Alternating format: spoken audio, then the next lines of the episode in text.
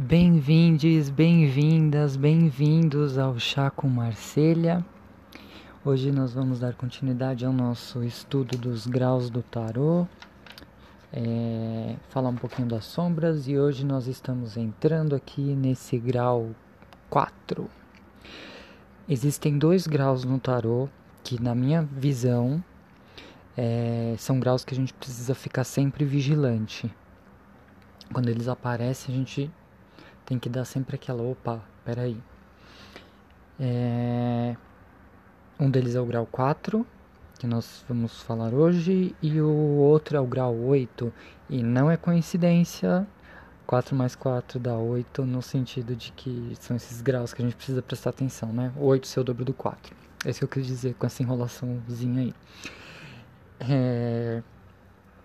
Quando a gente chegar no 8, a gente fala especificamente do 8 e hoje vocês vão perceber o porquê do 4. Esse é um grau que eu pensei seriamente assim durante esse, essa semana que passou desde a da gravação da Imperatriz. É, porque eu queria ir além do que as pessoas costumam falar sobre esse, esses dois arcanos. É, normalmente o aspecto que, que se traz é muito do ponto de vista pessoal, do, do ponto de vista individual, né? E até agora todas as cartas realmente falavam sobre isso. E essa aqui, com essa aqui não vai ser muito diferente com esse grau. Mas não sei se vocês perceberam que até agora a gente estava falando de é, cartas individuais. E o grau 4 é o último grau onde vamos ter é, vamos, vamos tratar da nossa individualidade. É, então ele já começa a estabelecer meio que uma conexão com outros aspectos que extrapolam o, o nosso poder de, de atuação como seres humanos individuais. A sociedade começa a surgir aqui nesse grau. Coisas externas começam a surgir. É, não é totalmente, é como se fosse um gostinho só, sabe? É, é como se fossem as coisas externas influenciando o seu ser individual. Então, nesses aspectos que elas vão aparecer, não vai aparecer de forma tão direta. É, e aqui a gente termina os graus da individualidade e a gente depois vai dar no, na semana que vem a gente já entra no Papa e no Diabo, onde a gente já começa a ver uma ponte. Então o social aparece ali é, na, na própria carta, né? Porque todas as cartas até agora eram seres sozinhos, eram humanos sozinhos. A gente tinha só a força ali com o, leãozinho. E agora a gente vai ter no Papa, depois desse aqui, né? No grau 5, a gente tem o, três pessoas. O Papa e os alunos, e o, no Diabo tem o Diabo, que não é um ser humano, mas é ao mesmo tempo e os diabretes, que também não são seres humanos, mas são ao mesmo tempo. Mas isso é para semana que vem. Vamos começar a falar do número 4 e existe uma coisa aqui que para quem não é familiarizado com o, o tarô, especificamente de Marselha, é super importante notar que no 4 os números romanos estão diferentes do que a gente está acostumado a ver. É, e a numerologia justamente por existir uma ordem numérica no tarô é um aspecto importante no, no, na leitura e na compreensão desse organismo como um todo. É, se vocês notarem o número 4 e todos os números que forem derivados do 4, então 4, 14, o 9 e o 19, eles vão aparecer com quatro paus, quatro pauzinhos. É, e a gente sabe que número, na numeração romana esse número, o número 4 não é representado desta forma. Ele é representado com 1 e o V, que é o, o número 5. Então, no, na numeração romana, a gente tem o 5 que perdeu o 1, e a gente tem o 4, então é o 5 menos 1. E aí a gente chega no 4. Aqui o tarô ele coloca o 1 mais 1 mais 1 mais 1 para dar o 4. Não que seja o mago replicado quatro vezes, mas significa que não tem redução, não tem o menos, não, tem, não é o papa menos o mago. Aqui a gente está falando é, de uma sequência lógica de soma, de adição. E aí nos dá até a ideia da leitura do tarô, que vai da esquerda para a direita, como a, já que é um é, estamos falando do nosso mundo ocidental, a leitura vai da esquerda para a direita e sempre somando, nunca reduzindo. Então você não vai ter uma numerologia que você vai fazer, ah, é, fazer, aqui tem, saiu o Papa, saiu essa junto com, com o Imperador, então eu vou fazer 5 menos 4 que dá 1, e aí você tem o um mago. Não, não existe isso. Então é sempre somas. Esse é um indicativo importante do organismo, né? Do organismo tarô. Beleza, entendido isso. Então, é por isso que até tem, tem gente, uma vez eu, quando eu fui comprar o meu tarô do o tarô del Toro, é, tinha uma pessoa que de língua inglesa, não sei de que lugar, mas tinha um comentário dela falando que esqueceram de revisar o tarô, que estava errado, que colocaram a numeração errada. É, claramente era uma pessoa que não estudou tarô, estudou Wait, né? Estudou outro sistema de cartas que não é o tarô de Marselha. E nunca nem teve a, essa, esse contato, né? Acho que se mostrar o tarô de Marselha, ela não sabe nem o que é. Acho que foi. Enfim. E é por isso que é importante eu tô aqui falando e explicando. Quando vocês verem lá o imperador nos meus posts, um, um, um temperança, x, um, um, não é que eu errei, não é que eu não sei número romano, é porque a representação tarológica é dessa forma. Então vamos lá. Vamos começar pelo nosso. O número 1, um, a gente estava lá naquela nossa indecisão, a gente não sabe ainda muito bem o que a gente quer. Quando a gente descobre que a gente tem a potência para fazer, para seguir qualquer caminho, a gente começa a estudar e ver as possibilidades, descobre um novo olhar sobre as coisas e refletimos sobre aquilo que estudamos. Na, no 3 a gente já está falando de uma explosão de energia, então a gente constrói e destrói tudo ao mesmo tempo ainda não tem uma, um planejamento muito fixo, a gente só vai construindo sem limites até que a gente corta sem limites e aí a gente encontra esse equilíbrio entre esses, esses arcanos, mas a energia está dispersa, é uma energia explosiva ainda, mesmo equilibrada. E aí a gente entra no 4, que é a primeira perfeição do, do tarô, é a estabilidade. Então toda aquela energia que estava perdida, que estava indo sabe-se lá para onde, agora ela tem um direcionamento melhor, ela tem uma área de atuação, então ela não ultrapassa os limites que foram impostos a ela. Presta atenção nas palavras que pode ser importante para quando a gente for falar dos perigos desse, desse arcano.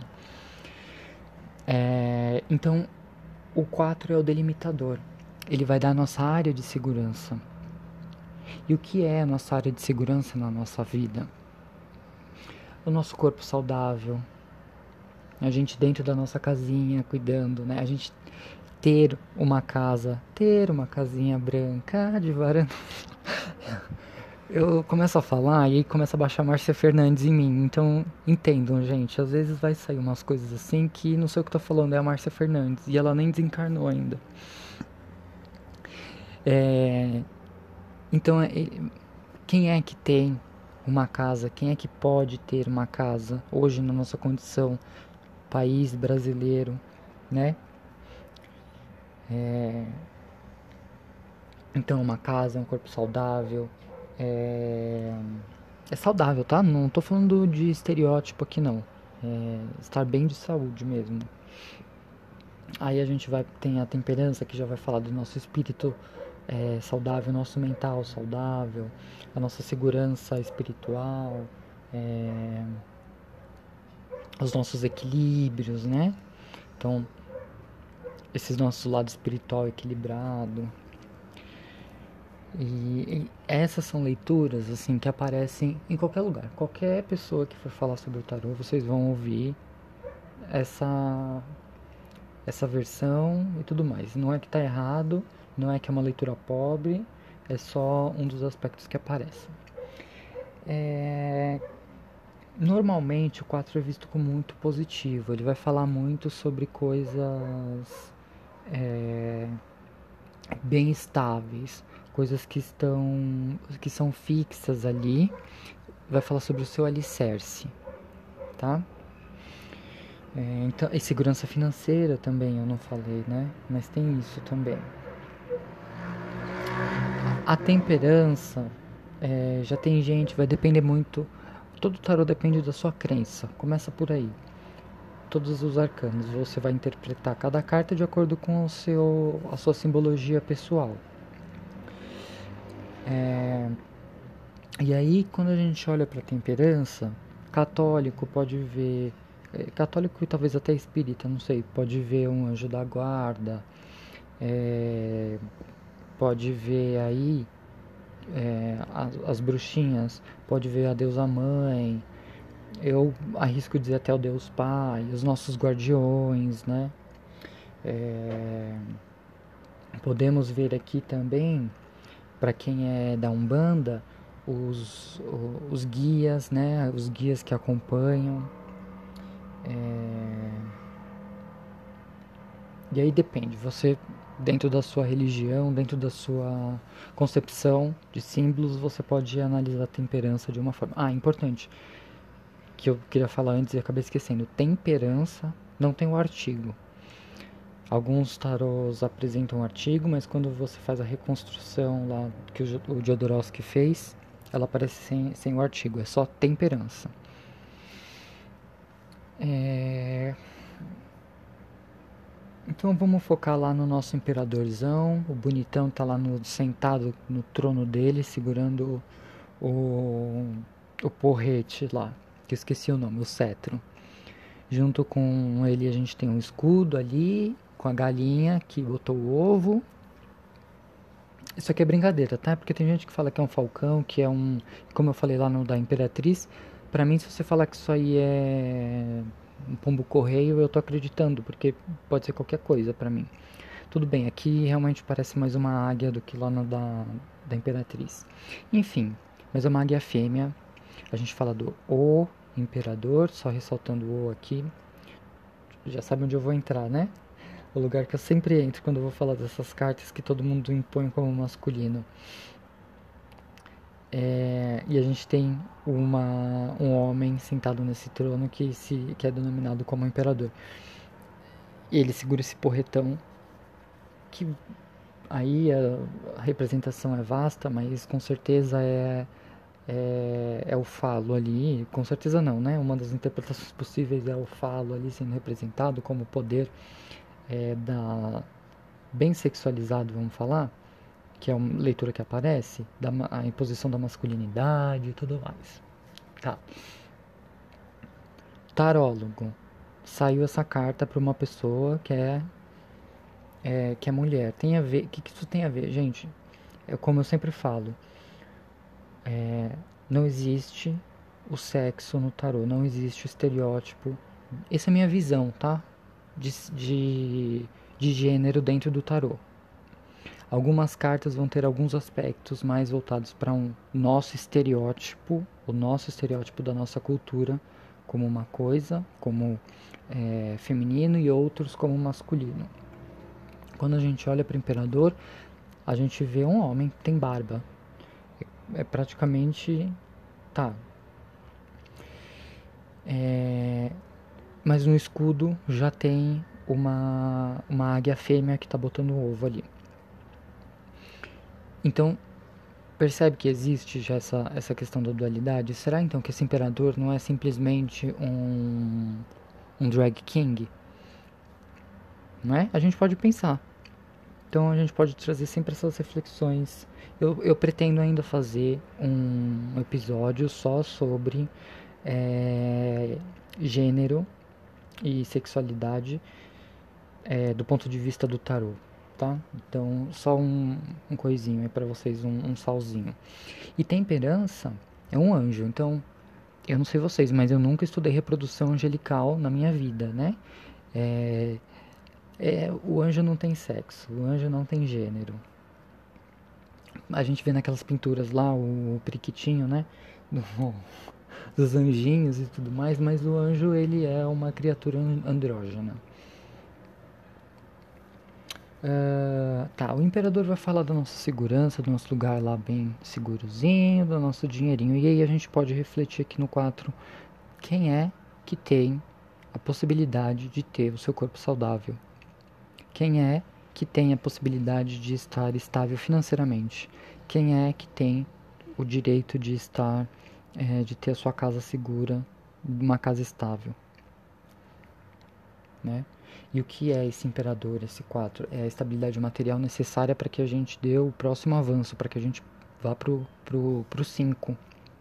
E a gente use como um, um propulsor mesmo. É a base. É aqui onde tudo que estava antes se prepara nesse terreno nesse terreno seguro, espiritual e material.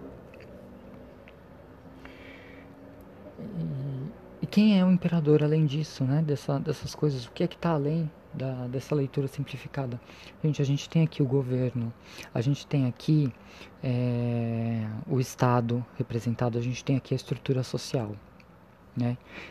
A gente tem aqui todas as formas de poli é, a gente tem a política aqui. A, a política eu diria que está mais no Papa, mas aqui a gente já tem o gostinho dela, sabe? Então, por que, que eu falei, ah, no Arcano 4, por mais que seja individual, a gente ainda tem aspectos que são mais da coletividade já surgindo aqui.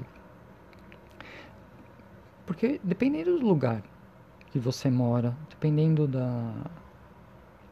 Vamos falar do, do aspecto do Brasil. Vamos falar de racismo é, estrutural? Então, se a gente tem uma estrutura que está sempre jogando dentro, né? A gente cresce dentro dessa estrutura onde coloca a questão racial, a questão do negro como sendo uma pessoa inferiorizada. Então, é, a gente tem o Estado. É... Me fugiu a palavra. Vou falar impondo, tá? Impondo o racismo dentro da nossa da, da nossa consciência social, da nossa coletividade. Então a gente normaliza isso, porque o Estado já está dentro da estrutura dele. Então, é, percebe que vai além e aí a gente tem que fazer o trabalho de desconstrução disso, né? A gente tem que ter essa consciência. Olha, a gente tem o, o feminicídio tá, tá estruturado dentro do, do nosso estado. O, a misoginia está incorporada dentro do, do estado, dentro do aparato estatal. A gente sabe, a gente olha, a gente percebe quando a gente tem esse o estudo, né? quando a gente estuda sobre, sobre os aspectos do mundo, a gente percebe que essas coisas estão instauradas, estão enraizadas dentro da gente. E é por isso que se fala tanto em, em desconstrução. É... Eu ia falar mais alguma coisa. Então, percebe que o Estado impondo alguns certos preconceitos dentro da gente e mantendo uma estrutura, uma estrutura que ele considera confortável para ele. Então é uma zona segura, uma zona estável, sim. Para quem? Em que âmbito a gente está falando? A gente está falando do âmbito pessoal ou a gente está falando do âmbito coletivo? Quem tem o direito de chegar hoje no Brasil na, no grau 4? Quem tem direito hoje de ter essa força do imperador como sendo um impulsionador de si mesmo ou como sendo um limitador, um dizendo é, algumas pessoas passam, outras pessoas não passam. Vocês têm direito só de ficar aí até, até no, no grau 3, se quiser. Né? No, no 5 não é pra vocês. Hum. Quando a gente vem falar de. Tem mais coisa ainda, tá? Do Imperador é que agora me deu um, um branquinho. Quando a gente vem falar de temperança, é, todo mundo fala, ai, o anjo da guarda é uma carta que, ai, não tem nada de negativo nela. Não existe isso, tá? Então já vou aqui criar o quebrar com esse estigma, temperança sempre boazinha. Ai, ingênuos. Temperança. Sabe aquela pessoa good vibes? Ai, a blogueira good vibes. Ai, é, vamos ficar dentro da nossa casa. Todo mundo precisa ficar dentro de casa. E não podemos ver notícias sobre a Covid. Não podemos ver notícias sobre com notícias ruins. Porque a gente atrai. Então vamos pensar só positivo. Há uma, uma entende? A good vibes que não Tô usando o pronome feminino no sentido de pessoa, tá? É... A Good Vibes falando aí para você ignorar a coletividade e pensar dentro de você e achar que você fazer uma, uma, um três horas por dia, sete horas por noite vai salvar o planeta. É a, a temperança, temperança para mim é a carta da, da, das pessoas good vibes. É a carta que vai tirar o seu protagonismo de indivíduo como um ser social e acha que é só as suas questões pessoais são importantes. Então, aqui a gente tem aquela saúde mental, sabe? É... Que serve só para você e que não... você esquece que você existe dentro de uma coletividade e esquece do outro e você usa a sua saúde mental como desculpa. É desculpa. Não é, né? pessoa que está aqui nessa temperança em desequilíbrio está usando a saúde mental dela como desculpa para excluir os outros. Então, é o estrelismo que eu chamo. Eu chamo isso de estrelismo. Quando o indivíduo acha que os problemas dele são mais importantes do que os problemas do outro, e ele não para para refletir que o outro também tem problemas. E cada problema, obviamente, tem um peso pessoal diferente para cada indivíduo. E tá tudo bem. A questão é, a gente não pode achar que o nosso problema é pior do que o outro e por isso eu vou sumir do planeta, né? Não vou fazer nada, não vou falar com ninguém, tenho responsabilidade para entregar, não vou entregar. Me exaltei, desculpa. É... O que um fala sem o outro. Então, quando a temperança não está com o imperador, o imperador, a, a tempera, temperança é uma carta de ilusão, ela não existe mesmo. É o anjo que tá só na sua cabeça, sabe? Aquela proteção espiritual que você acha que tem, não tem? É, ela tá passando pano para todo mundo. Ela tá assim, ai, eu sou tão boazinha. Ah, então, eu vou dar um exemplo. É, que quem me segue no, no pessoal sabe que teve uma a questão da vacina para é, teste em presidiários, né? E eu tava lá brigando, militando, como sempre, é, em defesa de que não se deve vacinar, é, fazer testes em presidiários, usar como cobaia, independente do que foi feito. Porque o, a, o pacto dele ali é legal com o Estado, com o que está com as leis, e aí a gente até entra num, numa questão meio perigosa falar, ah, então a gente pode levar essa pauta para que se seja incorporado na legislação, né? Então, é, eu não tento usar ir muito para esse caminho, mas é a questão da humanidade, né? A gente, ele fez uma, uma cagada, com certeza fez, pode ter sido a pior coisa do mundo, mas sempre tem uma motivação por trás. Então a gente tem que tomar cuidado, né? Só que no caso da temperança aqui, ela vê isso com muita ingenuidade. Então é, é como se ela perdoasse assim, falasse, ai, tá bom, tá bom, e, não, e nada é resolvido, sabe? Assim. É, é como, imagine que a gente não tivesse um sistema carcerário. Aí a pessoa vai lá e assassina o outro. E aí a pessoa vai ser julgada e aí o juiz fala: Ah, você é culpado, mas você está perdoado. E não tem nenhum trabalho atrás disso, não tem. É, não vão entender o motivo do porquê aconteceu aquilo, não necessariamente vai, fazer, vai ter esse trabalho psicolo, psicológico, psiquiátrico com esse indivíduo, porque com certeza existe alguma coisa ali por trás. Entende? É isso que, é isso que a temperança começa a, a dizer. No caso do imperador, quando ele está sem a temperança, ele é um fascista.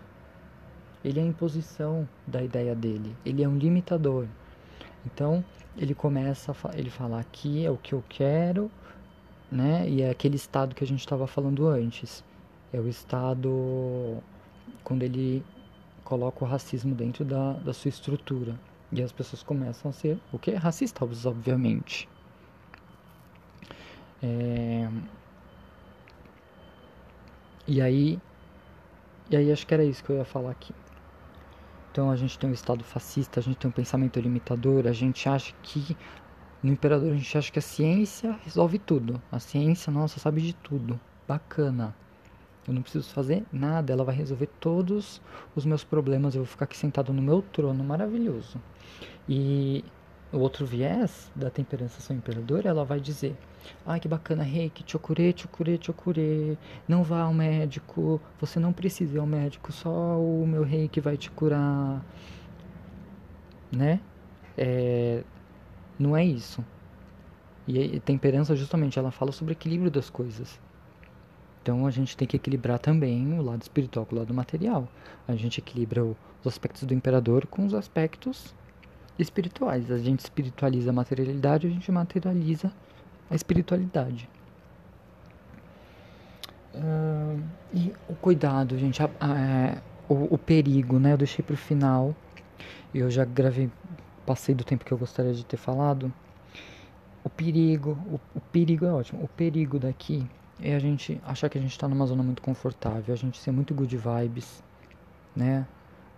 Ah, eu já falei sobre good vibes, não vou falar de novo não. A gente achar que nosso dinheiro vai salvar o problema do mundo, a gente achar que a ciência vai salvar o problema do mundo sozinha, a gente achar que a gente não tem que mover a nossa bunda da cadeira para fazer as coisas, a gente não militar, a gente esperar que os outros falem pela gente, né?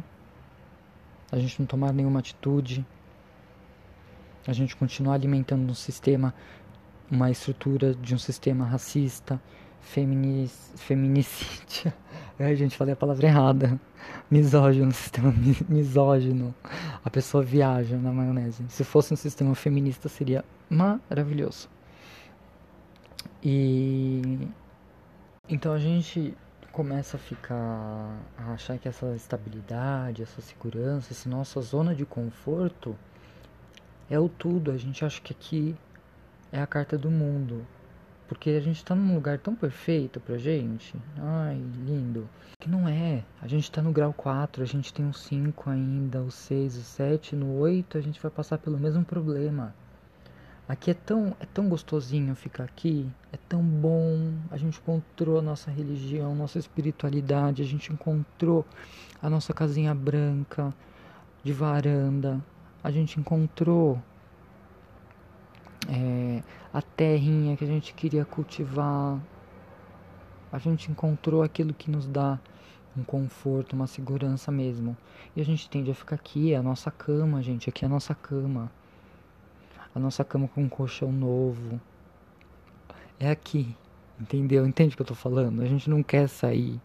Mas a gente precisa acordar, para no dia seguinte trabalhar. E infelizmente algumas pessoas têm que ir mais cedo ainda do que você, bonitão. É... E aqui é o alicerce, então vamos pensar aqui como um alicerce e como a base. E aí a gente tem que tomar esse cuidado para a gente não se limitar.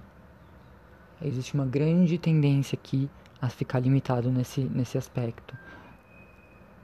Se ficar parado aqui, não tem a nossa desconstrução, não tem a nossa ação o Estado continua impondo na gente os podres dele. O Estado é fascista.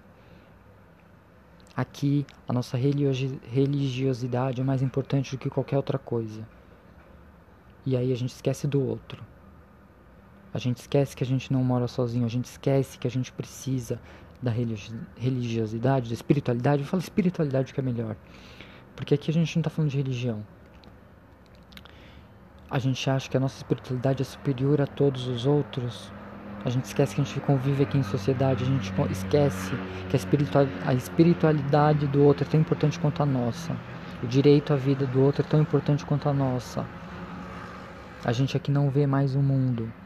O imperador e a temperança olham justamente para a esquerda, para o início do, do, do organismo tudo que vem depois eles não estão enxergando ainda. É, acho que era isso que eu tinha para falar. Falei muito mais do que eu queria. Quer dizer, eu falei pouco mais do que eu. Falei menos do que eu queria, mas usando mais do tempo do que eu gostaria. E acho que é isso, gente. Beijinhos.